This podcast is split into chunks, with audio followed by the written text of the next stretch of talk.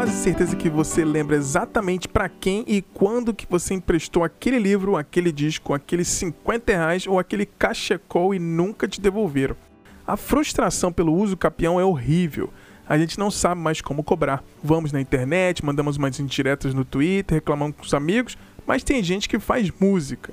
Muitas vezes não queremos criar tretas para evitar a fadiga. A gente finge que não se importa mais, que aquele livro nem era tão legal assim, que nem tem mais onde tocar aquele CD e que nem faz mais tanto frio assim para usar aquele cachecol. A gente finge muito bem, mas todo mundo se lembra e se lembra muito bem.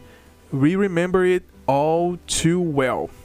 Quem fica com nossos pertences e com um pedaço do nosso coração nem se liga mais. Talvez eles tenham feito isso com tanta gente que aquela coleção de itens da vida dos outros até perdeu a graça. Mas devolver que é bom, ninguém quer. Se a gente reclamar abertamente, muita gente fala pra gente deixar pra lá. É passado, era apenas um livro, era apenas um disco. E ainda te julgam. Pra que isso num relacionamento que durou três meses? Vocês nem estavam casados. Aí que tá. O amor de uma vida pode durar três dias, um fim de semana, três semanas ou dez anos. Quando as pessoas estão juntas, aquele romance pode ser percebido como o amor da vida. Quem está junto só por estar talvez não entenda o sentimento de querer se isolar do mundo por causa de um pé na bunda, de uma ficada de uma festa que você nem lembra mais quem é que estava nela. Talvez essa galera não veja problema em ficar com um casaco, um livro, um DVD ou qualquer coisa dos outros. Mas quem sente, quem ama, quem se joga, se importa sim e essa galera merece e tem todo o direito de reclamar. Não é recalque. Não adianta falar, pô, a Taylor Swift não supera isso não, que infantil. Quem falou isso do lançamento de All Too Well de 10 minutos do Taylor's Versions no Red que saiu em 2021, talvez não tenha ideia de tudo que envolve essa música, e para isso que a gente está aqui hoje. As coisas jogadas no mundo sem contexto são um perigo. Um print, uma mensagem, um tweet. Todo mundo quer julgar e interpretar tudo como uma coisa isolada. Quando saiu Red Taylor's Version, a internet, como sempre, se polarizou. Quem é Swift estava comemorando a versão completa desse hino, rindo dos memes e das piadas relacionadas com a letra dessa música. Outra parcela das pessoas estava reclamando aí que ela não tinha que expor o cara daquele jeito, que ela precisa move on, superar esse coração partido, dizendo até que gostam dela, mas que tem preguiça dessas músicas de coração partido. Então, para mim, as letras são o grande forte da Taylor Swift. É o que me pegou depois do lançamento do Folklore. Se ela escreve sobre uma decepção amorosa que ficou marcada quando ela tinha 20, 21 anos, e a música é um absurdo, mesmo tendo 10 minutos de duração, qual é o problema? Todos nós já tivemos ou ainda vamos passar pelos 20, 21 anos. É muita emoção, muito drama, muitas questões e muitos sentimentos. Quando a gente lembra daquela dor pós-adolescente, até conseguimos fazer piada. Aquele fim vira um pé na bunda que não tinha que ser. Ah, não era para ser. Vendo hoje em dia a gente não tinha nada a ver. E a gente ri disso. Mesmo não sentindo aquele amor ou paixão, a gente se lembra. E se lembra muito bem. Não é recaída, não é vontade de mandar uma mensagem depois de 10 anos de oi sumida ou oi sumido. É apenas uma lembrança. Faz parte da nossa vida, de quem somos, de quem nos tornamos. Os acontecimentos da nossa vida são para isso: ver o que aconteceu entender os contextos para a gente mitigar os erros e construir melhorias para a gente ser melhor. Se a gente for num bar e beber todos com nossos amigos, ou escrever uma música de 10 minutos para colocar aquela dor para fora, tenho certeza que mais gente vai nos dar um abraço do que nos criticar. E ainda bem que é assim. A gente vive num mundo que mostrar sentimentos pode ser ruim, mostra fragilidade. Não, sentir amor e paixão é ter coragem. Mostra que a gente se importa, ou que se importou. Se a gente foi desprezado e não deu certo, a gente chora e segue a vida. O tempo é fundamental. E é bom demais ver alguém cobrando aquele item que foi, entre aspas, perdido, jogando aquela diretaça na cara. É divertido demais imaginar que o Jake mandou uma mensagem para Taylor Swift dizendo: Eu vou te devolver seu cachecol, pelo amor de Deus, eu tenho família.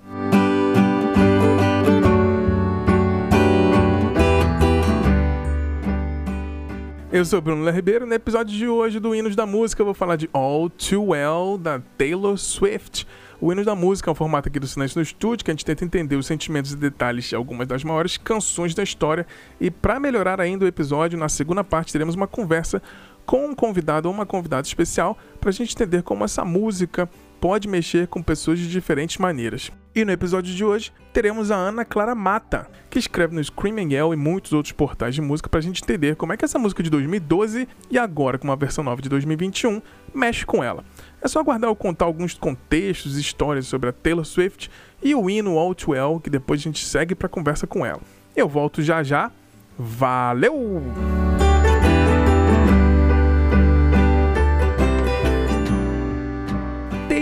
Alison Swift nasceu em 13 de dezembro de 1989 em West Reading, Pensilvânia.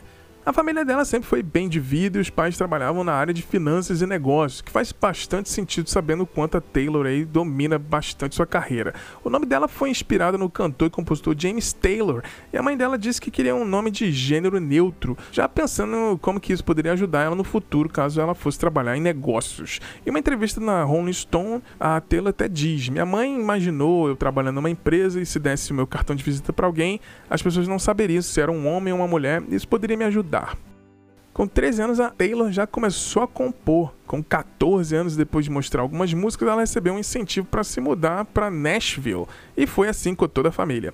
Nesse período, ela fazia músicas e aprendia macetes musicais com várias personalidades da cena country da cidade. Nesse meio tempo, ela teve um contrato com a Sony Music e depois acabou largando e conheceu um empresário chamado Scott Porchetta, que estava se preparando para montar uma gravadora independente chamada Big Machine Records.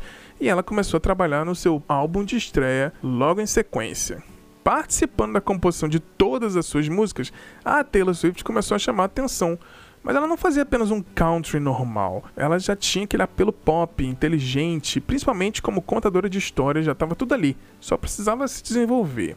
No segundo disco dela, chamado Fearless, foi lançado já com alguns grandes hits, como Love Story. Em 2009, o clipe de You Belong With Me foi eleito como melhor vídeo feminino no MTV Video Music Awards, e com ela no palco recebendo o prêmio foi interrompida naquele famoso caso pelo Kanye West, mas eu não vou comentar sobre essa treta hoje aqui não. Naquele ano ela ganhou 5 American Music Awards, incluindo Artista do Ano, e a Billboard nomeou ela Artista do Ano. E claro, também Disco do Ano no Grammy, sendo a artista mais jovem até aquele momento a ganhar esse prêmio. Grandes feitos aí da nossa querida Tai Tai. No terceiro disco, a Taylor então resolveu fazer um disco totalmente sozinha, compôs todas as músicas sem ajuda de parceiros, como nos outros discos, soltou Speak Now.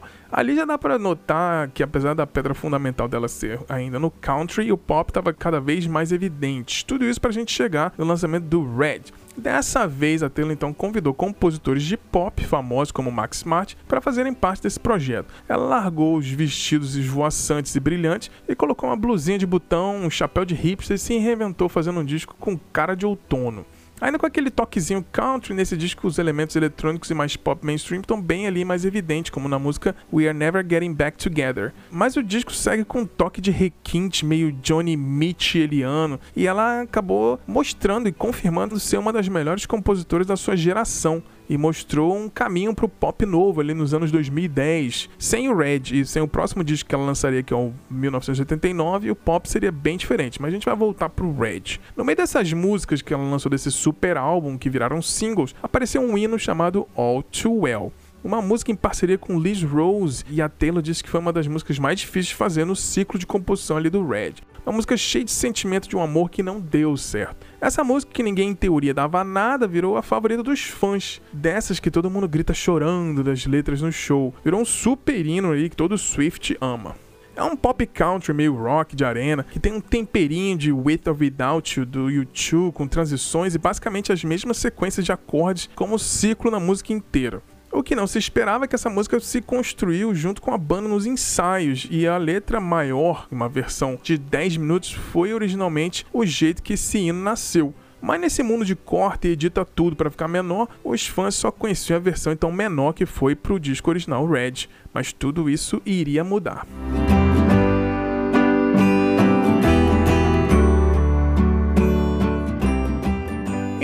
De junho de 2019, a Ithaca Holding, dirigida pelo Scooter Brown, comprou a Big Machine Records e deixando o Scott Borchetta permanecendo como CEO. Essa transação incluiu as gravações das masters dos primeiros seis discos da Taylor Swift.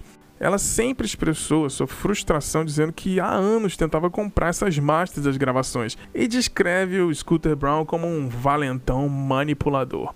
Para quem ainda não sabe o que são esses Taylor's Versions que estão saindo por aí, é que nos direitos da música existem algumas partes, e eu vou me atentar aqui a duas. Existem os direitos de composição, que é a letra, a melodia das músicas, e isso é do artista que fez, ou dos compositores. Se alguém tocar e gravar um cover, por exemplo, o compositor original vai ganhar um dinheirinho. E existem o direito de gravação. Isso inclui o produtor, a banda, os músicos que tocaram e a tal dessas masters dessas gravações. Esse produto final é o que a gente escuta, é o que está nos streams, nos discos físicos, ou a música que vai parar num filme, por exemplo. Se esse produto toca em algum lugar, ele tem que receber os direitos pela gravação. Nesse rolo aí da Big Machine vendendo para um grupo de investidores, eles ficaram com os direitos dessas gravações. O que a Taylor está fazendo basicamente é regravando todas essas músicas, esses discos, para ela ter também os direitos totais das gravações das marchas dessas músicas. Com isso, ela está inclusive chamando os músicos originais das versões para gravarem. Ela já lançou então o Fearless e agora o Red. O que dá para perceber é que os arranjos e as músicas são basicamente idênticos. Ela tá fazendo de uma maneira mais fiel possível, mas a voz dela tá melhor, mais experiente, né? Se divertindo e mais feliz, dá pra sentir muito bem isso. E fora que a mixagem das músicas estão bem melhores também. Aproveitando a carona a Taylor tá também lançando junto com esses discos aí das Taylor's Versions, as músicas que ela chama de do From the Vault. São as músicas que não entraram nos lançamentos originais e agora estão sendo lançadas. Então, discos estão vindo com 30 músicas, então, então bastante material inédito também. E com essas gravações dessas masters nossas, por exemplo, alguém pedir autorização para ter uma música da Taylor em um comercial, um filme, ela pode autorizar, desde que sejam as novas gravações e não as antigas. Assim ela retém todo o valor e os investidores que ficaram com aquelas originais não vão ganhar absolutamente nada. Nem precisa falar que os fãs agora só escutam as versões novas, né?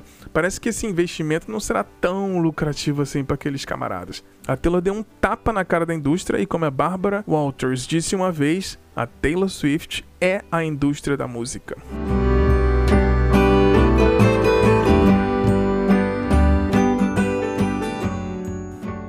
Nessa versão nova de 10 minutos do Taylor's Version e do Red, a gente ganhou não só essa versão estendida com a letra completa, mas a Taylor também escreveu e dirigiu um curta-metragem para contar a história dessa música, tá tudo lá. A soberba de tomar o café como se estivesse num talk show, jogando a chave do carro no chão dizendo foda-se o patriarcado, não aparecendo no aniversário de 20 anos que deveria ser divertido, dançando na cozinha à luz da geladeira, e aquele tal cachecol que na primeira semana ele pegou e nunca devolveu. Ela se lembra de tudo muito bem.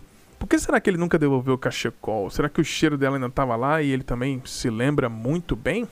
Há quem diga que nunca teve extremamente claro para quem ela tinha feito essa música, mas estava lá sempre muito claro. Nessa versão de 10 minutos, algumas entrelinhas deixaram esse exposed mais intenso. Mas como falei, quem nunca ficou arrasado com 20 anos depois de um amor desprezado? É claro que ela faria uma música sensacional com esse tema.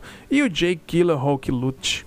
All Too Well não é mais uma música só da Taylor para alfinetar o Jake. All Too Well é uma música para todo mundo que já chorou em posição fetal na cama depois de um fim. Só quem viveu sabe o tamanho da dor. E não precisa ser sommelier de dor para dizer que não precisava disso tudo com três meses de namoro. A dor da Taylor pode ser a nossa. A voz dela e as letras dela são as nossas letras. Porque os hinos são assim. Os artistas são os donos das gravações, donos das composições, mas quando aquelas zonas sonoras entram em nossos ouvidos, temos todo o direito de dizer: essa música é minha! E nesses hinos podemos usufruir do uso capião e ficar com essas músicas na nossa alma para todo sempre. Então hoje eu vou conversar aqui com a Ana Clara Mata, que é grande amante da música, que escreve em vários portais e aí. Eu adoro saber a opinião. A gente se segue no Twitter e ela fala bastante coisa sobre vários gêneros, mas eu tenho ela é uma grande Swift. eu queria agradecer você pela participação aqui nesse Hinos da Música para abrir a nossa temporada de 2022. Olá, oi Bruno, muito obrigada. Eu gosto muito do podcast, já participei em trechinhos de áudio em alguns. É. episódios mas fico muito feliz de ser convidada exatamente para falar sobre uma pessoa que foi tão importante para mim musicalmente nos últimos, eu acho que podemos falar uns 10 anos. Então, fico muito feliz de, de participar. Sensacional. Já emendando aí, quando é que foi a primeira vez que você ouviu a Taylor Swift? Você lembra? É, é, é engraçado isso, porque eu teria que pesquisar. Tem uma coisa engraçada. Eu descobri Taylor Swift muito cedo porque eu gostava muito de country, principalmente uhum. por causa da Dixie Chicks é, nos uhum. anos 2000. Eu conheci country eu fui educada com muito country antigo, especialmente minha mãe sempre gostou muito de coisas como é, James Taylor uhum. e basicamente né essa parte do folk country dos anos dos anos 60, 70. Aí o que aconteceu é que eu gostava muito de country. As Dixie Chicks trouxeram esse meu gosto para a contemporaneidade, assim, por uhum. causa de todas as notícias, né? Elas furaram um pouco a bolha do country. O country não tocava no Brasil. Não, em, é verdade. Em Disque MTV, em coisas assim, né? Era uma coisa. Elas furaram por causa das polêmicas com o governo Bush. Eu uhum. admirava muito elas na época. E o que aconteceu foi que eu eu acabei descobrindo em um canal de clipes americano que eu conseguia ter acesso por algum motivo que até hoje eu não entendi. ele ficava bem escondido na minha TV. Era uma TV a cabo normal, mas ele ficava tipo no canal 1 dois, uhum. alguma coisa assim. E eu escutei Teardrops on My Guitar. E por que, que eu viciei em Teardrops on My Guitar? Na época eu tava com monoclose. Eu tava de quarentena. Nossa. Então, a, o meu conhecimento da Taylor foi exatamente durante uma quarentena, em que eu punha nesse canal quando eu tava, tipo, muito triste, tendo que ficar em casa, uhum. no auge da minha adolescência. Passei um mês sem poder sair de casa. E estava lá tocando e tocava quase, assim, eu diria que tocava de umas três em três horas, assim. é, porque era muito famoso na época nos Estados Unidos. Sim. E acabou que por muito tempo ela não estourou aqui. O primeiro disco dela, né, não, não fez burburinho aqui por ser puramente country. É puro, puro country, né? Então, eu conheci com Teardrops on My Guitar, que não é uma das minhas músicas favoritas hoje. Apesar de uma das minhas músicas favoritas hoje ser do primeiro disco, que é Tim McGraw. Mas eu conheci assim, eu conheci a Taylor Country. E eu acompanhei, então, desde o, desde o início, a, a, mudança dela, a evolução do som dela, né? Eu não gosto de falar evolução porque você não está necessariamente tornando isso melhor, é, né? superior, melhor. Sim. É apenas uma é evolução pessoal dela, né? É, ela se tornando mais ela. É, se experimentando, achando a voz, né? É, porque ao longo dos discos ela, né, tem o que você comentou, o primeiro é um disco é legal saber, eu não sabia que você era fã desde o comecinho. Então você meio que viveu isso quando como é que foi o impacto da saída do Fearless, do Speak Now, até chegar no Red? Assim, como é que foi essa jornada para você no começo? Eu lembro que o Fearless, o maior impacto do Fearless foi que foi o momento em que pessoas que eu conhecia começaram a gostar de Taylor também. Uhum. Antes era uma coisa assim, ah, eu gosto muito de, de ouvir o disco de estreia de uma menina aí. Eu tinha 16 anos. Uhum. É, eu gosto muito aí desse disco dessa menina americana, ela tá fazendo sucesso e tal. Quando, quando chegou o Fearless, foi assim, minhas amigas de colégio começaram a saber o que estava Uhum. Quem era Taylor Swift? Assim. Love Story, as coisas assim, né? Exato, Love Story é, bombou demais. E o Belong With Me bombou demais. Assim, Sim. realmente tocou muito. E eu nunca tive muita síndrome de underground, sinceramente. Tipo, eu, eu uhum. quero muito que as outras pessoas gostem e conheçam uhum. as coisas que eu gosto, porque eu acho muito solitário gostar de uma, qualquer Sim. tipo de, de de parte da cultura sozinho. É, tipo, e... ah, não, só é bom quando eu gosto sozinho, né? Eu também não tenho muito isso, não. E, e, e, meio também foi, foi quando começou uma certa narrativa midiática em cima dela sobre namoros hum. e, né, tinha toda a questão do, do Jonas na época, do Joe Jonas. Então, as pessoas que gostavam de Jonas Brothers, elas inevitavelmente estavam ficando sabendo é, da Taylor. Na época, eu não era muito fã de Jonas Brothers. Eu, eu falo que boy band é uma coisa que você tem que você, você, gosta na época, você gosta em dois momentos da sua vida. Você gosta no momento em que todo mundo gosta de boy band, porque é todo mundo adolescente, uhum. e você para de gostar, aí depois você volta a gostar quando você não liga mais para as pessoas julgando que você gosta de música uhum. de adolescente. É, eu tive isso com o Backstreet Boys.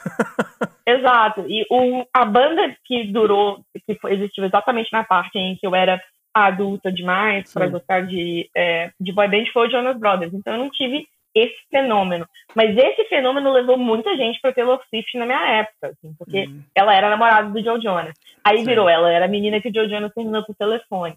Acaba uhum. que as, as notícias, assim, de. Eu lembro direitinho do dia que ela foi pela primeira vez no Saturday Night Live e ela cantou essa canção do monólogo, que é um dos momentos que eu amo do senso de humor da Taylor, que uhum. as pessoas elas acham que a Taylor é uma pessoa muito. sempre foi muito controlada mediaticamente. Uhum. E essa, é, esse momento no, no, no monólogo song do, do SNL, para mim é um prenúncio do, do que ela viria fazer em Reputation, que é tipo, uhum. olha, eu tenho controle da minha narrativa, não tô nem aí porque vocês estão falando, sabe? Tipo. Eu posso, é, eu posso rir da minha própria, da própria visão que a, que a, que a mídia tem de mim. E o Speak Now, para mim, foi muito significativo. Ele ainda é o disco, talvez, eu acho que isso é, é uma coisa que talvez você ainda ia me perguntar, uhum. mas o Speak Now é o disco que eu tenho um apego emocional maior, uhum. talvez pelo momento que ele participou na minha vida e pelas, é, pela ligação é, meio que em letras e, e coisas assim. É, eu acho que depois eu só fui ter essa, esse nível de ligação em sentir assim, meu Deus, a Taylor tá falando muito sobre o que está acontecendo comigo, assim, talvez no Folklore e no Evermore, Uhum. É, mas no caso do, do Speak Now foi muito assim, até hoje eu. É a, é a, música. O Speak Now tem a música que eu penso em tatuar da Taylor, sabe? Tipo, uhum. É aquela coisa assim, é, ele, ele, é meu disco pessoal. Uhum. Que não necessariamente é o disco que eu mais gosto como crítica. É uma Sim. coisa. Ele é ele tem uma produção assim, tem verniz demais naquele disco. É uhum. tipo, dá vontade de dar uma destacadinha que é o que eu espero que ela faça Sim. no Taylor's version, assim. Sim. E qual foi o impacto quando saiu o Red? Porque o Speak Now disco muito dela, né? Ela fez sozinha, não tinha ajuda de compositores como tinha sido feito antes, mas no Red ela trouxe já uns bambamãs de Max Martin para fazer uma música aqui e ali. Como é que foi esse impacto do Red para você, ainda mais você gostando tanto do Speak Now? Como é que foi?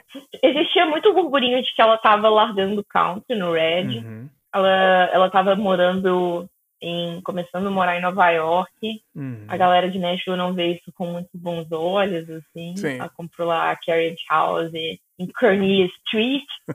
a verdade é que, assim, eu tinha medo do disco, mas assim que começaram a sair as primeiras coisas, foi um nível de empolgação que eu morava muito perto de uma Saraiva uhum. e eu ia todo dia na Saraiva para perguntar se o disco tinha chegado a ponto que quando ele chegou, me ligaram, eu estava almoçando num, num, quilo lá de BH, me ligaram e falaram assim, o Red chegou, e eu fui. Mas, porque ele é um, um disco que, assim, eu acho que o Speak Now é um fan favorite, hum. no sentido de que, não de que ele é um favorito máximo dos fãs, assim, mas no sentido de que ele tem um valor muito maior para os fãs do que ele tem para o público em geral e para os uhum, críticos. O Red é um disco que foi avassalador em todos os públicos, assim. Sim. Não dava mais para falar que a Taylor não era excelente, sabe? Tipo, quando, quando o Red bateu, eu lembro direitinho da sensação de ouvir o Red pela primeira vez, porque a primeira música, ali eu já, eu já escrevia muito sobre indie, eu uhum. já tava no Rock and Beat, tal, eu escrevia, né, para um, é, um site de música. E quando, quando eu escutei a, a, a primeira música do Red, eu já falei, meu Deus, isso é indie. Porque se você escuta é, State of Grace uhum. hoje em dia, você escuta aquela bateria, ela tem uma levada que a música em si, melodicamente, ela é muito Taylor, ela tem ainda um senso melódico muito grande do country, mas o instrumental dela chega ao ponto de que você quase. Eu, eu, eu evoco umas ideias quase de blonde, de um, um rock é, um girl rock ali dos anos 80, 90. Assim. É, entrou com, com a bateria, tu, tu, é meio new wave, assim, traz umas é coisas. É meio new wave. É, e era uma é. coisa que eu não esperava. Sim. E é uma coisa que muita gente não esperava. É um disco que eu consegui convencer muita gente a dar uma chance pra Taylor Swift, falando, tipo, olha, eu acho que você não, você não tem noção do que Taylor Swift é hoje. Talvez você uhum. tá com o You Belong With Me, Love Story na cabeça, assim. Uhum. Mas e, e, ele é um disco que, assim, talvez o, o estouro da questão narrativa da Taylor foi ali, porque ele é um disco cheio de pistas, cheio de mitologia por trás. E eu uhum. amo o disco que tem mitologia, sabe? Aquela coisa do uhum. Assim. Sim. É o disco que você sabe que foi muita história ali, foi muito desabafo ali, e que você encontra aquilo de uma maneira muito integrada, né? Na, yeah. É. na letra, no encarte. Gente, o encarte de Red tem pistas, sabe? Tem letras que são grifadas Sim. em vermelho nas letras, você consegue achar uma mensagem secreta, é. obviamente pro Jay, é, no encarte, sabe? É uma Sim. coisa assim que. É, no é, Taylor's é, Versions é, é, um pouco mais sereno, já é mais flat, assim, porque todo mundo meio que já ah. sabe, né? Mas ficou mais Maturidade. neutro, né? Maturidade. e como é que foi a sua reação quando você falou, do impacto das primeiras músicas, Trenchers, de repente, é uma das minhas favoritas, mas como foi a, versão de All Too Well, essa primeira? Assim, quando você ouviu a primeira vez, você tinha noção que, tal, ou a percepção que a música talvez estivesse faltando alguns pedaços? Como é que, que foi All Too Well quando você ouviu a primeira vez? Assim? É, eu nunca, eu, eu só fui descobrir, assim, ela precisou falar uhum. ela meio que falava às vezes em show, ela tocava umas versões né, minimamente estendidas em shows e a gente começou a falar, ah, tem uma versão gigante de Outwell, tem uma versão gigante de Outwell, começou a, a dar essas essas pistas meio que no durante o processo de divulgação do disco em turnê. Uhum. Para mim, Outwell foi instantâneo, assim. Eu, eu não sei se foi a primeira vez que eu ouvi o Red, mas definitivamente nas primeiras vezes que eu ouvi o Red, ela já virou minha música favorita do uhum. num ponto de vista técnico. Assim. E eu lembro muito de, de pensar, ouvindo Outwell, por algum motivo, eu sempre pensei muito em Thunder Road do Bruce Springsteen. Uhum. Eu acho que ela abre uma cena, ela cria um filme na cabeça. Eu acho muito interessante ela ter resolvido lançar, relançar a música agora como curta-metragem, porque Outwell, igual, igual tem o Screen Door Slams, Mary Dressed Waves, Like a uhum. Vision She Dances Across the Porch as the Radio Plays. É uma coisa quase que, tipo assim, abre uma cortina e fala, olha, essa é a cena que a gente vai ver agora. Uhum. Tem vários momentos em Outwell, pra mim, ela pinta uma cena, tipo, We Dance Around the Kitchen in the Refrigerator Light. Yeah. Você vê a cena. Ela tá ali. Sim. E, e, nessa época eu comecei a pensar assim, a Taylor não só é uma artista pop incrível, como ela é uma das melhores compositoras da geração dela Sim. em qualquer gênero. É porque ela não fala só foi... do. Ela não fala só do sentimento, né? Ela vai, entra... ela vai mostrando o contexto entre um verso e outro, o contexto daquela situação e o sentimento daquela situação. Então Exato. eu acho que, que as letras dela me pegam muito por causa disso, porque não é só contando historinha, ela tá narrando todo o contexto ali da cena, do cenário, do como tá o clima. Ela fala de, de gotas de neve, a brisa do vento, do Brooklyn, o cheiro dos lugares. Então é, é muito muito sensacional o jeito que ela escreve as letras. Eu acho que para mim, assim, o maior ponto positivo da Taylor que eu mais admiro são o jeito que ela escreve as letras dela, com certeza. Exato. Eu acho que é muito, é muito imagético, assim. Tem umas cenas que eu sinto que eu, eu ouvi a música, mas eu sinto que eu vi um filme, assim. Você uhum. falou de Treacherous e, tipo, eu sempre penso em Put your lips close to mine as long as they don't touch. Uhum. É uma cena de filme, é uma cena Sim. de melodrama, sabe? Você tá imaginando as duas caras Sim. se encarando, assim, na proximidade. Você, ela tá... Ela ela pinta o quadro e interpreta o quadro e mostra é. a subjetividade do quadro. É muito impressionante isso. Poucas Sim. pessoas fazem isso. Assim. Muita gente compõe bem. É. É, é. muito difícil você fazer sucesso como compositor sem compor bem. Assim, as pessoas elas supervalorizam muito. Tipo, elas acham assim, ah, não, essa pessoa é ruim.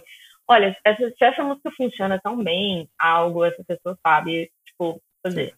Não importa se é uma música tão complexa, né, liricamente, uhum. igual Outwell, e não importa se é uma música super simples, que fala, sei lá, party party é, assim. Uhum. É, porém, o que eu acho impressionante que ela faz é assim, ela leva é, realmente além, ela cria uma, um tecido de imagem, emoção muito absurdo. Para mim, é coisa de, de Bruce, de Carl King. Sim. É, é, ela tá nesse. Pra mim, né, tá no, nesses patamares, assim. O próprio Paul McCartney, ou. Não, foi o Billy Joe falou que ela é nível Beatles, né? Exato. E é uma é... pessoa muito boa pra elogiar nesse caso, Sim. porque também é um dos maiores criadores de cenas na, Sim. na música pop. É. E você, com relação que você falou que seus amigos começaram a ouvir também, a tê-lo, como é que você, você, criou um grupo de Swifties? Como é que foi a, o debate e a discussão em cima de All Too Well na época, assim, ou até hoje, antes de você ouvir a versão longa oficial da versão nova dela? Na época, eu sinto que eu tava, talvez, no meu momento mais ilhado de fãs, assim, porque eu tava muito inserida no jornalismo musical na época, e as uhum. Assim, era uma época que, assim, falando com sinceridade absoluta, você tinha que lutar para fazer uma resenha de Taylor num site de música uhum. sério. Sim. A Pitchfork foi coisa... fazer depois de muito tempo que encher o saco, né? Exato. Você falava assim, olha, eu quero. Eu, eu lembro que eu lutei para para resenhar o, o Red e foi assim, eu, eu acho que tem que falar desse disco aí. Uhum mas foi uma coisa que não era super natural para as é. pessoas. Assim, as pessoas achavam isso não é parte da nossa linha editorial. Uhum. E então eu não estava tão próxima de pessoas que, que, que necessariamente ouviam e levavam a sério. a verdade é que Outwell, assim, quando você vê vídeos de shows da época, ela, ela gerou uma comoção muito instantânea nos fãs. É, as pessoas, mesmo, mesmo a letra sendo extremamente complexa e longa, com pouquíssima repetição, as pessoas cantavam a música inteira no show. Uhum. E depois, assim, quando eu fui começando a realmente formar minhas amizades, são Swift, e hoje eu tenho um grupo de amigas, eu não criei o grupo, eu, eu fui até inserida no grupo levemente de maneira tardia, porque as pessoas não sabiam, eu não sei como isso, mas as pessoas não sabiam que eu gostava tanto assim de Taylor uhum. antes, né? Mas a, as minhas amigas, assim, ela é, é uma música que tem um status cult absurdo dentro da cena. Uma música vista como meio que a pedra fundamental de toda a parte de baladas. Assim. Uhum. Você pode gostar mais de algumas animadas, mas assim, a balada quintessencial da Taylor Swift é Outwell. O momento mais confessional da Taylor Swift, possivelmente, é Outwell. E por isso, assim, é uma coisa que eu lembro que é, tem um momento no. Eu acho que é no Miss Americana, mas eu posso estar confundindo, que ela toca um pedacinho e que assim, eu, eu vi o filme com amigas e que, tipo, o ambiente parou uhum. nessa hora porque tem esse, ela tem esse efeito. E foi um disco que teve esse efeito nos fãs, assim, eu acho que foi, foi o disco possivelmente que mais fez Swifts é, interessante. É, depois do Red veio 1989, Reputation ainda na Big Machine Records, né? É, como você, ou os Swifts que você acompanhava na época, viram é, todo esse desenrolar dessa história da compra das masters, dos seis primeiros discos da Taylor? Como é que é o sentimento geral, assim, seu e a sua percepção com outros Swifts, assim, essa, essa tretinha desses seis primeiros discos com a, com o, o grande Buller lá do.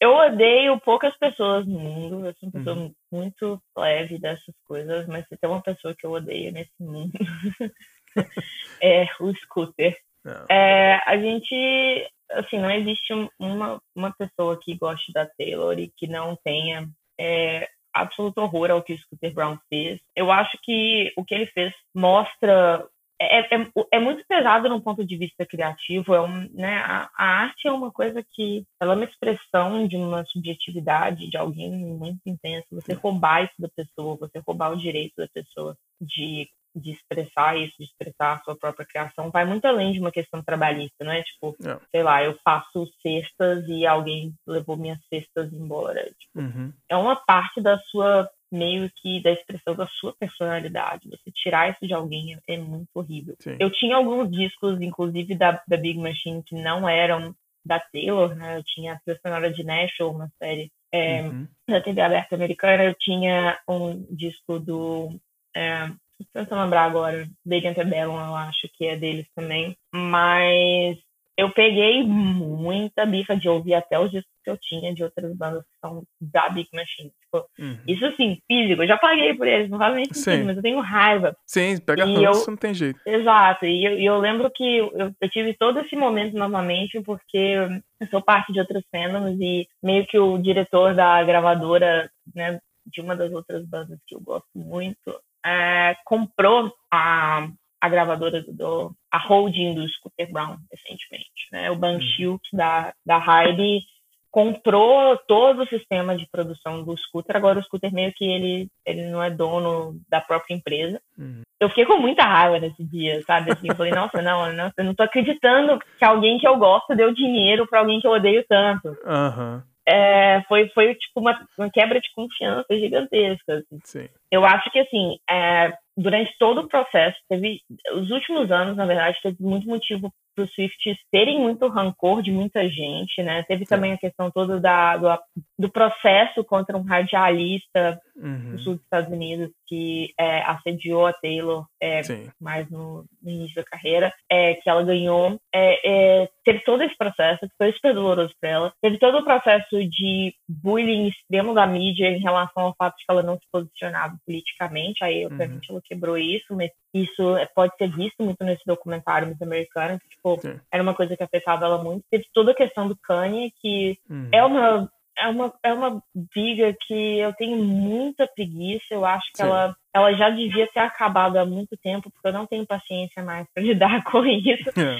Mas a verdade é que ele não deixa isso morrer, então, sinceramente, é, é. Fica, fica nessa. Mas, então teve muito motivo para ter raiva, né? Assim, a gente. Swift passa raiva há muito tempo. Mas igual do scooter, não. não existe. E eu gosto muito que a, Alguém ressuscitou um dia desses um tweet da Kelly Clarkson falando, dando a sugestão, né? A sugestão uhum. que acabou virando, ser, virando é, a realidade, que a Kelly Clarkson falou assim, por que você não regrava tudo? E eu tenho certeza que vários seus, seus fãs comprariam tudo novamente, uhum. como um, mesmo que seja como um, um, uma declaração de apoio. E quando ela saiu, quando ela soltou as notícias das regravações, eu achei assim, meu Deus, é isso aí, vamos eu não gosto nem de quando vai chegar a, a, regravação, todo mundo fica numa pira de ficar reouvindo o disco muito. Assim, você vê no uhum. Spotify, uhum. todo mundo. Sim. Eu não gosto disso porque eu fico pensando, não, eu tô dando dinheiro Sim. pra quem tá com as massas dela. Então eu só vou escutar de novo quando sair o Taylor's Version. Sim.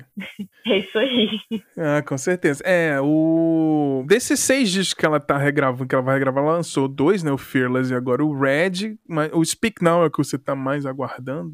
E você acha que é o próximo? Eu não acho que é o próximo, é o que eu tô mais aguardando e eu acho que é o que vai fazer mais diferença. Uhum. Eu acho que é o disco, talvez. É o único disco que eu realmente sinto que algo pode melhorar. É, eu gosto muito de tudo que está acontecendo na Taylor Swift, mas não, eu não acho necessariamente que é uma grande melhoria. Eu acho que é uma mudança. Uhum. Eles já eram discos extremamente bem produzidos. O Speak Now é um disco que ainda, tipo, ainda dá para melhorar ali. Porque ele realmente é muito. Ele reflete muito a, o tipo de sonoridade que acontecia na Nashville na época. Uhum. É um negócio muito glossy, muito pós-produzido. É, a voz dela tá em alguns momentos assim com muita camada de de pós-produção. As guitarras, elas têm um som quase. Eu, eu brinco que tem umas músicas disco que soam quase como pop-punk, assim. Uhum. Tipo, Story Sim. of Us, parece que você tá ouvindo a Taylor cantando, sei lá, Simple Plan. Porque uhum. tem muita compressão tudo. Sim, sim. Tem... É, um é, disco é... achatadaço, né? Super achatado. É, assim. Exato. E eu fico pensando que eu acho que vai ser interessante ouvir esse disco, ainda mais porque eu acho que esse disco tem músicas que elas apontam muito pro que o Red foi. Uhum. Tipo, por exemplo, eu não consigo pensar em Outwell sem pensar em Dear John. Pra mim, Dear John é o primeiro momento em que você viu que a Taylor era capaz de escrever um Outwell. Uhum. É, idem para Back to December. Uhum. Eu acho que ali você via que ela tinha essa capacidade de Então, assim, é, você vê que se o disco, ele é... Eu queria muito que esse disco saísse de uma maneira muito... Né, ele, ele tivesse essa evolução em produção e as pessoas redescobrissem esse disco com uhum. essa, essa nova produção. Vissem o tanto que ele já é a Taylor a Taylor desse segundo momento. Ele só uhum. é a Taylor desse segundo momento com a produção da Taylor do primeiro momento, que soa muito louco. É, eu acredito que ela já gravou tudo, assim. Minha, meu, minha aposta é que já tá tudo gravado e ela vai soltando de acordo com logística de prensagem de vinil, tem tudo isso, né? Hoje em dia, muita demanda, tá tudo atrasando e tal. Eu acho que o próximo vai ser 1989. Eu também acho. O que eu acho meio bobo, uhum. porque eu acho que é o que menos vai mudar. É, você pega a versão, né, que saiu já de, de uma música, tá muito parecida. É lógico que melhora, se sente que a voz dela tá melhor. É. Comparando o Fearless e o Red, assim, eu, eu, eu acho que a caixa da bateria, o timbre tá muito melhor. Tá, tá, tá menos achatadão, assim. E a voz dela, naturalmente, ela tá cantando muito melhor por causa da, do tempo, Sim. né? Experiência e tudo. E ela gravando na própria casa dela, é mais solto, mais. Sim. Quando saiu Red e teve esse rumor dessa versão de 10 minutos de All Too Well, assim, como é que, como é que foi a sua recepção dessa notícia, assim, tipo, opa, tem uma versão completa que ela fez com a banda fazendo jam, era uma música gigante e por causa do, do primeiro lançamento acabou sendo cortado, né? Quem é que vai botar música de 10 minutos num disco de pop, né, naquela época, né? Sim. Como é que foi a, a notícia quando você recebeu, opa, tem uma versão de 10 minutos de All Too Well, como é que foi? Eu queria ouvir, primeiro, assim, é, eu acho que tinha dois motivos para eu querer ouvir. Primeiro, porque a música era maravilhosa e eu queria muito mais dela. Segundo, porque eu queria saber mais detalhes da história, né? Porque é uma Sim. história, é igual você falar, que você, você faz um curta-metragem e fala, olha, eu vou expandir ele para um, um mundo aí. Uhum. Fala, meu Deus, vai ter muito mais coisa. Ele é a segunda temporada da série. É. então todo mundo queria. E Director's eu queria muito, cut, queria... né? Exato, eu queria muito saber o que, o que mais que ela ia que ela ia passar nessa, nessa letra. Ao mesmo tempo eu tinha medo. Eu falava assim, nossa, eu tenho medo de tanto. Porque assim, se com poucos detalhes já é meio devastadora a história, uhum. mesmo sendo extremamente comum, né? Eu acho que parte do sucesso de Outwell é que é uma história, não é como se fosse assim algo extremamente específico e, e que não, não fosse uma dor relativamente prosaica da existência humana, né? Você uhum. conhece alguém e a pessoa não sei quem assim quem você esperava e, e tipo é normal é uma versão muito poética de uma coisa que provavelmente todo mundo vai sentir então isso é né pop é isso é tipo é. achar essa é lidar com a generalidade e a especificidade na mesma música é sobre é. a Taylor mas também é sobre você sempre Sim. e obviamente quanto mais expande mais fica específico a gente ganha detalhe, a gente ganha mais cenas, eu queria muito ouvir e, e, eu sabia que ela gostava muito da música de uma maneira muito stripped down, porque toda vez que ela cantava essa música ao vivo, várias vezes que a gente tinha é, performances, tanto em premiação quanto em show, era no piano uhum. secona, assim. Então eu, eu pensava também tipo, no, no, que ela queria passar na, na música, assim. Uhum. Como que seria essa versão Megazord de, de Outwell. Uhum. É, que é uma música que é engraçado você parar pra pensar. Eu peguei aqui o violão uma vez pra tirar e tocar a música inteira, são quatro notas a música toda. Não muda. Vai um, vai um loop, né? E os arranjos entram, saem. E, e basicamente muda o, o jeito que ela tá cantando, a melodia da voz, mesmo que dá a dinâmica da música, que é um cíclico ali. Qual foi a parte desses, dessas entrelinhas, desse Mega Zord Exposed que teve é, lacunas preenchidas que mais te impactou na versão nova? Assim? Tipo, você fala, essa, não, essa linha nova aqui foi de matar, como é que foi? Fuck the patriarchy. é, é, que eu achei, eu, o que eu achei interessante, que realmente, assim, pra mim a grande diferença da versão é, longa de, de Outwell pra versão curta é que, assim, Primeiro eu quero tirar uma coisa da mesa, assim, eu, quero, eu gosto de, de tirar uhum. o, o, elefante da sala o mais cedo possível. Uhum. Eu gosto mais da versão curta. Uhum. É, eu acho a versão, eu acho assim, a versão longa, ela é muito, ela é uma dádiva, assim, eu, eu fico muito feliz que ela existe e que a gente teve a chance de ouvir mas se você me perguntar qual eu acho uma música superior como crítica, uhum. eu definitivamente acho que é a concisão da, da original, ela não. Eu não acho que. Porque eu, eu, eu realmente penso na questão da, da melodia, assim. Tipo, uhum. eu adoro músicas extremamente longas, tipo, inclusive músicas extremamente longas que são extremamente repetitivas, tipo Spiders, Kid Smoke do Wilco, uhum. é, The Mariner's Revenge Song do December. Eu adoro essas músicas de uhum. 10 minutos que, tipo, ficam meio que presas. O que eu acho é que a. Como ela é uma música que ela. O acorde repete, mas a letra ela praticamente não repete, né? A gente não é uma uhum. música que tem grandes refrões. Ela tem um refrão que é tipo aquela coisa do It was there, I remember it all too well. Mas ela é mais, Sim. o refrão é mais um, vestígio no final de cada um dos. É, quase dos um payoff diverso, né? Isso. É, mas então, como eu acho que chega um ponto nele que ela fica menos melódica no, né, no, uhum. na versão estendida. Porém, a letra da versão estendida, eu acho fascinante uma coisa, porque você vê extremamente como que você, vendo o que a Taylor resolveu contar agora e o que a Taylor resolveu contar na época, se ela resolveu manter, se ela resolveu não manter na época, uhum. mostra muito como que é a evolução pessoal como pessoa mesmo, como Sim. maturidade. E hoje ela consegue ver as coisas quase. Eu acho que é uma letra que tem até um certo senso de humor, uhum. meio sarcástico, que é uma coisa que eu acho que ela não era capaz de ter em relação à situação na época que ela estava vivendo, porque era uma coisa uhum. muito tipo, ai, trágico demais, oh, é, quando uhum. ela quando passa o tempo, ela consegue mostrar tipo a, o lado mais mais ácido da percepção dela dele. Ele essa versão pinta um, um Jay Gyllenhaal que não é só o, o homem babaca, e ele é, ele é o homem inseguro, ele é o homem uhum. meio patético, né? Assim, ela pinta uma visão muito mais mais sardônica, assim. Eu acho, eu acho isso muito legal. Então, para mim, a, a grande graça da versão de Outwell de 10 minutos, inclusive, é a letra. Ela eu acho que ela mostra nesse, nessa música como que a visão dela evoluiu e eu gosto muito de ver isso porque eu acho que é, é, é, é o jeito natural de que acontece a, que a gente revisita a nossa própria vida. Ah, com certeza. Na época você tá ali sofrendo em posição fetal, querendo morrer, e anos depois você só lembra, não necessariamente você quer um oi sumido, um oi sumido, alguma coisa assim, mas às vezes é bom dar uma alfinetada para se deslargar, assim, e, e, eu vi muita gente criticando quando saiu, né, falando assim, ah, ela não se liberta desse negócio, cara, já tem 10 anos, é, quem com 20 e poucos anos não, não ficava desse jeito, né? Ah, mas era só três meses de, de relacionamento. Cara, tem gente que acha que é o amor da vida tem uma semana ali, de é o amor da nossa vida e tal. Então não, não consigo ver como uma coisa ruim ela fazer esse expose depois de tantos anos, assim. E como você falou, né? Eu, eu enxergo como quase ela fazendo um. mostrando que ele é um esquerdomachinha, meio debochando, assim. Eu acho que a melhor piada da, da, de toda do meme quando saiu assim foi tipo, cara, Taylor Swift é o cão.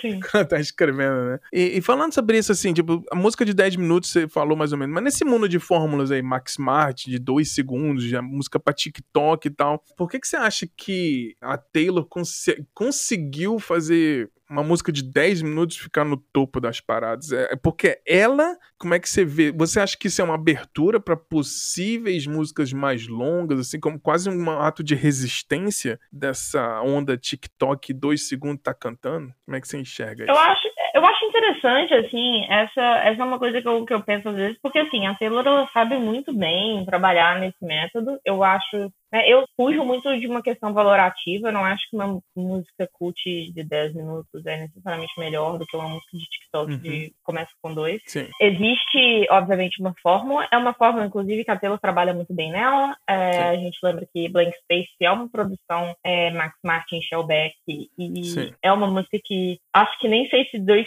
dois segundos se passam, porque já vem é. pro Nice to meet you, where you been. Eu, eu, acho que nem tem, não tem nenhuma batida antes dela começar a cantar. É, então, eu acho assim, é, obviamente também ela não, ela não inventou, né, a, o sucesso de 10 minutos, obviamente ela foi, agora ela é a recordista, né, de música mais longa a ficar em primeiro na Billboard, depois derrubando Don McLean com American Pie, Sim 300 mil anos. Eu acho que tem a ver muito com o legado dessa época, inclusive eu acho muito interessante ela ter derrubado exatamente essa música do Don McLean, porque quando né, a Taylor é uma pessoa que sempre jogou muito com essa época liricamente, né? Tem em Begin Again, no próprio Red, ela fala you say you, say you never met a girl with so many James, record, James Taylor records uh, as me, but I do. E ela fala muito sobre isso, eu acho que ela gosta muito disso, e a, a época, talvez, em que era comum músicas terem seis, sete, oito minutos e tocarem em rádio nos Estados Unidos é exatamente os anos 70. Uhum. Ela, ela traz isso de volta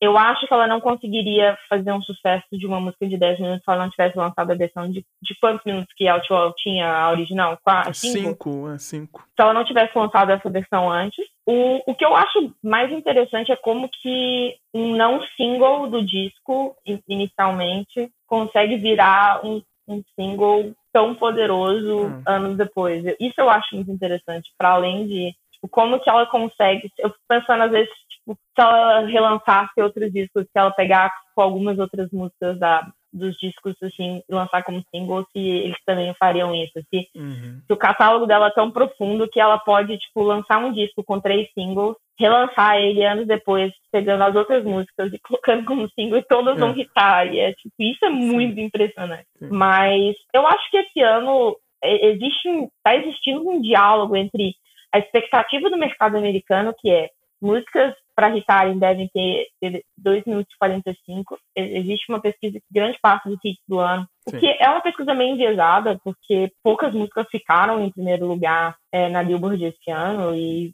isso, tipo, falar que grande parte, basicamente três, quatro músicas, foi as duas, os dois hits do, do Justin Bieber, que é Bacon, do Kid Laroi, uhum. Peaches, Butter, do BTS, é, são todas músicas de 2 minutos e 45. Aí todos vão lá, essa é a fórmula, a fórmula do sucesso hoje. É, mas, por exemplo, um dos maiores sucessos pop do ano foram, é, foi Happier Than Ever, da, da Billie Eilish, que é uma Sim. música longa, é uma música que tem dois, dois momentos, ela é uma Sim. música mais sinfônica e tal. Então eu acho que assim, talvez o que o que Outwell prova é mais que não existe fórmula de sucesso. Existe, uhum. faça uma música boa.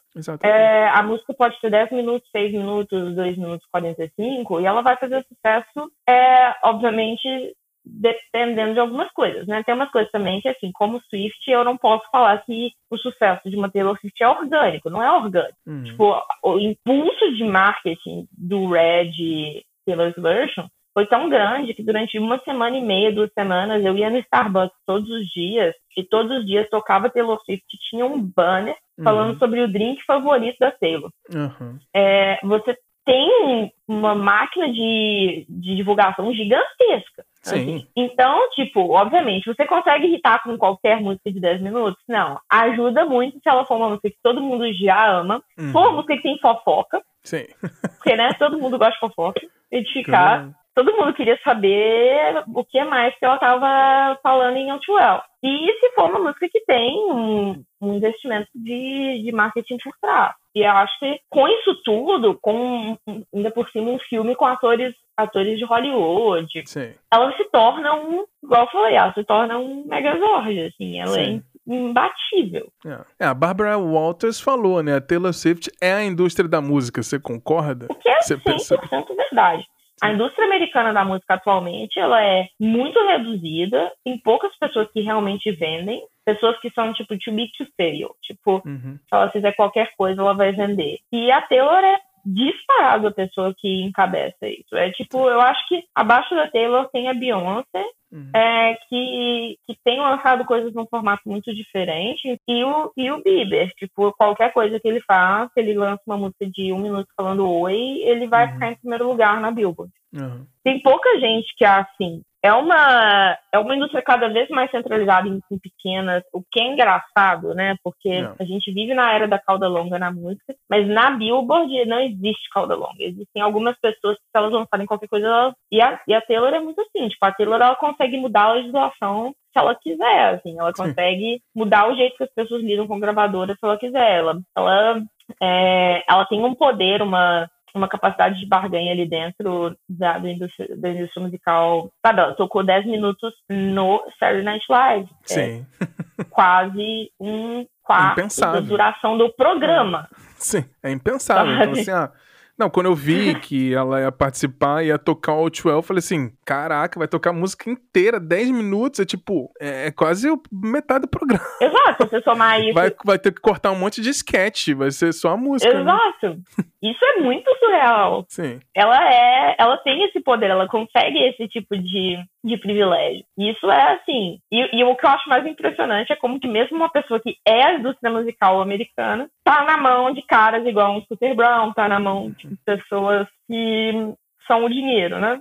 Mesmo se você é too big to fail, você não é too big to fail. É, assim, eu, eu entrei no, na, na, na, festa da Taylor Swift com folclore, confesso, assim. Eu conhecia algumas músicas, os singles, né, que passavam ou na rádio, ou clipes e tudo, mas eu nunca tinha me pegado de verdade, assim. Mas quando saiu o Folklore, eu dei play e, e, virei Swift, vamos dizer assim, em devidas proporções. Mas você acha que, por exemplo, nas evoluções dela, ela foi praticamente mudando o pop dos anos 2000, né? O que ela fez no Red, no, no 1989, ela moldou um pouco o pop ali. E como é que você enxerga essa, essa versão Taylor nova The National, assim? Tipo, vou fazendo um disco indie. Você acha que ela tá... Que a gente, a gente gosta de falar, né? Do vira-lata caramelo, né? A música é vira-lata caramelo, vamos misturar. Você acha que ela tá tra trazendo essa coisa do indie porque ela quer que o indie seja mais popular? Como é que você enxerga esse movimento da Taylor Indie, assim, com o Folklore e o Evermore? Porque ela vai, vai demorar um tempo para lançar coisa nova, né? Se ela ficar nesse ciclo dos Taylor's Versions, talvez ela demore um pouco a lançar coisa nova, né? Ela gosta desse tipo de música, sabe? Eu acho que a Taylor, ela toca muito o tipo de música que ela gosta. Uhum.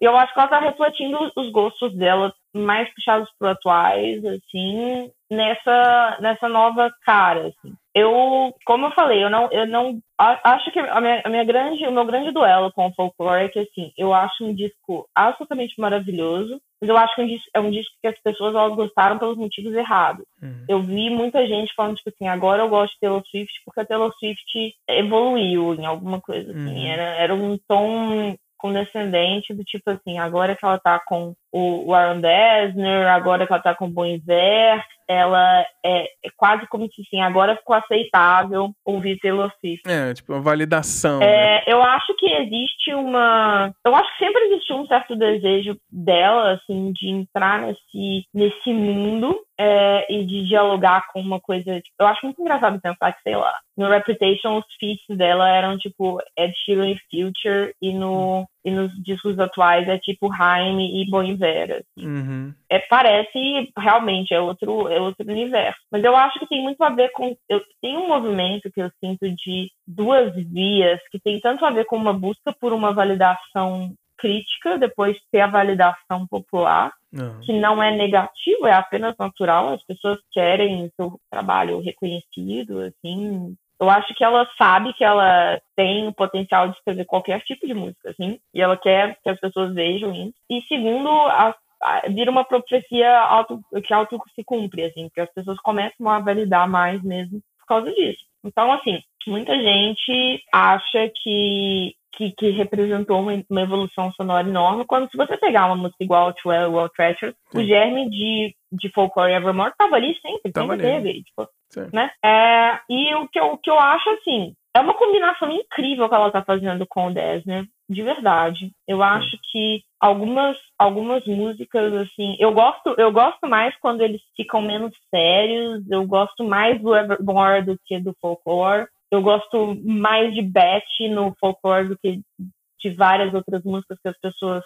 talvez gostem mais, uhum. porque eu acho ela uma música que se leva talvez menos a sério, mas o que, o que acontece é que é um novo momento. Eu acho que ela, ela, ela toca o que ela gosta, e ela gosta nesse momento disso. Sim. E é uma coisa que foi andando. Ela não sabe, ela é a menina que tem discos de Miles James Taylor. Eu não acho que faria sentido ela fazer muito Endgame e I Did Something Bad para sempre. Uhum. Assim. É, ah, com certeza. E é um disco da pandemia, né? Eu é. acho que é o disco da pandemia. É, eu também acho. Eu acho que daqui a vários anos, quando a gente pensar no no, no contexto de pandemia, é o disco definitivo de pandemia, pelo menos na minha opinião. É o disco que soa como uma pandemia para mim. Sim. Tipo, o Folklore ele é um disco que ele pode ter sido gravado em qualquer lugar, ele é um disco mínimo, ele é um disco uhum. que passa uma certa sensação de isolamento, ele é um disco que fica olhando muito para trás e não de um jeito tipo rancoroso, sim de um jeito de autoavaliação. Que eu acho que é uma coisa que muita gente fez durante a pandemia, porque foi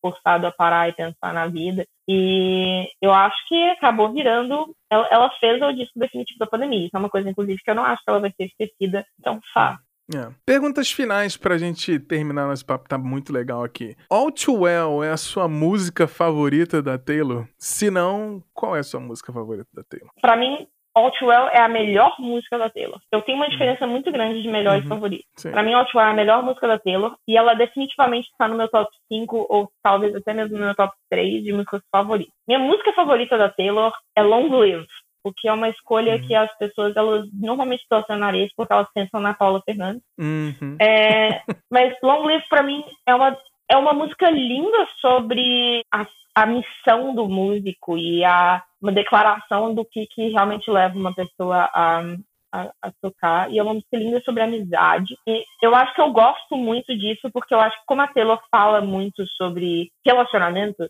uhum. eu gosto muito de ver ela falando sobre algo que não seja relacionamento. Uhum. Eu gosto muito quando ela tenta escrever sobre outro tipo de amor ou outro tipo de trauma, ou... porque eu acho que mostra que ela tem muito mais alcance do que essa menina que canta sobre os seus ex. Sim. E Long Live pra mim é, é, o pico disso. Tipo, eu acho que tem algumas partes da letra de Long Live que definem pra mim 100% o que é ter uma amizade, lealdade. Assim. Uhum. Eu, eu ainda, é, é a que eu tenho vontade de tatuar, porque eu ainda olho pros meus amigos às vezes e penso, tipo, I had the time of my life fighting dragons with you. É uhum. É tipo, quem imaginaria que um bando de, de pessoas com jeans rasgados é, poderiam comandar o mundo um dia? E, tipo, eu, eu, eu olho pra isso e eu penso numa numa nostalgia de, de pessoas que eu conheci, de pessoas que tiveram um papel importante na minha vida, do coletivo. Eu fico, eu fico até emocionada. Eu acho extremamente poético. Maravilhoso. E All Too Well é o maior hino da Taylor para os fãs? Olha, eu dei uma pesquisada nisso com amigas, né, com as minhas amigas que a gente tem um, um grupo, né,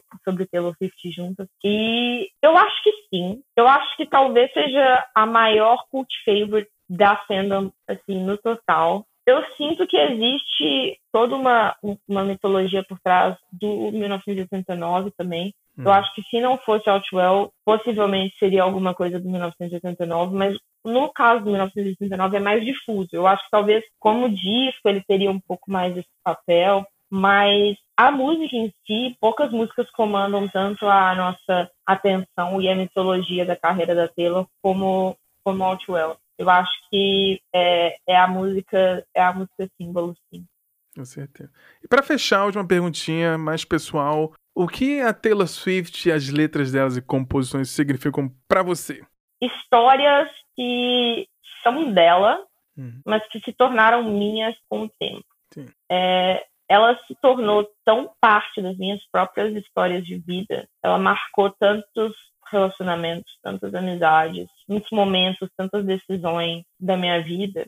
Eu sinto que as histórias dela se tornaram parte das minhas histórias. E eu acho que todo grande artista, todo artista que é significativo para uma pessoa, ele, ele vira significativo como uma pessoa num nível assim tão, tão forte. Assim, uhum. quando você não consegue imaginar coisas que aconteceram na sua vida sem, sem aquela música, né? Como uhum. eu, eu, eu, da mesma maneira que eu lembro exatamente de quando eu ganhei um VHS quando eu tinha nove anos, que tinha Hard Day's Night, eu sinto que, que aquilo virou parte de uma lembrança e de um momento e de eu sinto que várias coisas na minha vida foram marcadas e pontuadas por histórias contadas pelo Taylor e pela relação que eu formei com essas histórias. Então, para mim, ela é alguém que eu não conheço, mas que se tornou parte das minhas histórias pessoais de vida, não apenas da minha apreciação de uma arte, de uma cultura. Então, eu sinto, eu, eu, eu falo que tem vários amigos minhas que falam assim, ah, quem você queria conhecer famoso, tal? Eu falo,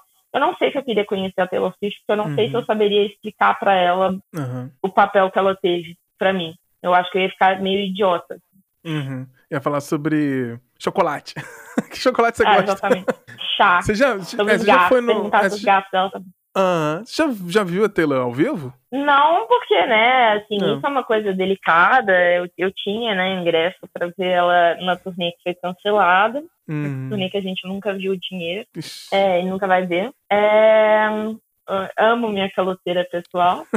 é, mas ela nunca veio, né? Ela veio apenas com um showcase, que era pouquíssimos convidados. E eu nunca, eu nunca consegui viajar para vê-la, então, por enquanto, eu continuo sem ter visto. Ela é uma das poucas pessoas. Eu, eu tive muita sorte na vida com, com shows. Ela é uma das uhum. poucas que eu não tive sorte ainda. Eu não consegui ver ao vivo. Eu preciso de ver e eu tenho muito medo dela parar de fazer show. Uhum. Porque essa está sendo a, a, meio que a tendência dela. Assim, ela está diminuindo muito as turnês e ela está mudando o escopo dos shows. Eu acho que assim existe uma chance de, se ela não veio nessa nesse show que ia ser em junho de 2020, eu tô com medo dela não vir mais, assim. Uhum. E sei lá, quem sabe em algum dia.